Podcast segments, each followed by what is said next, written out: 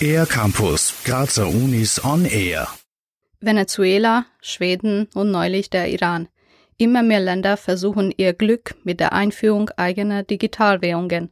Eine der bekanntesten ist wohl Bitcoin. Tina Erke-Rabel, Leiterin des Instituts für Finanzrecht an der Universität Graz. Wenn Sie als Verkäufer statt normales Geld auf Bitcoin umsteigen, dann braucht es die Bank nicht mehr. Das heißt, der Mittelsmann fällt weg. An dessen Stelle tritt das sogenannte Peer-to-Peer-Netzwerk. Und ein Peer-to-Peer-Netzwerk bedeutet, dass lauter Computer in einem Netzwerk zusammengeschlossen sind und dass letztendlich die Übertragung von einem Bitcoin vom Besitzer des Bitcoins auf einen neuen Besitzer des Bitcoins über dieses Netzwerk erfolgt. Es kann zwar sichergestellt werden, dass ein Bitcoin den Besitzer oder die Besitzerin gewechselt hat. Weil aber alles elektronisch abläuft, gibt es offensichtliche Risiken wie etwa einen Stromausfall.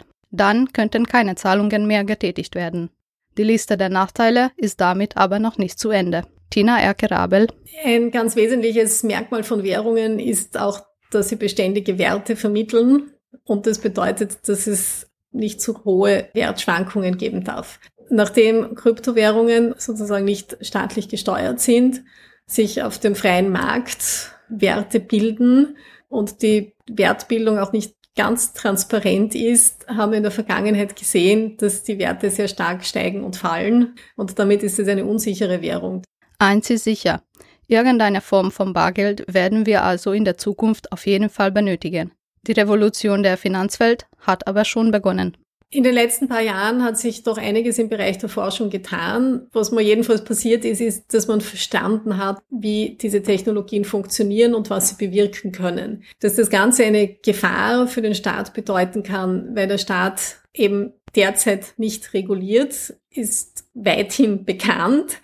Wie genau reguliert werden soll, ist durchaus noch offen. Ich glaube, dass sich Kryptowährungen als solche, als Zahlungsmittel langfristig nicht durchsetzen werden. Also sollte man mit den neuen Digitalwährungen spekulieren? Davon ist aus heutiger Sicht eher abzuraten. Die Blockchain-Technologie hinter den Digitalwährungen hat zwar durchaus Potenzial, sie steckt aber noch in den Kinderschuhen. Für den R-Campus der Grazer Universitäten, Eva Sabo. Mehr über die Grazer Universitäten auf ercampus-graz.at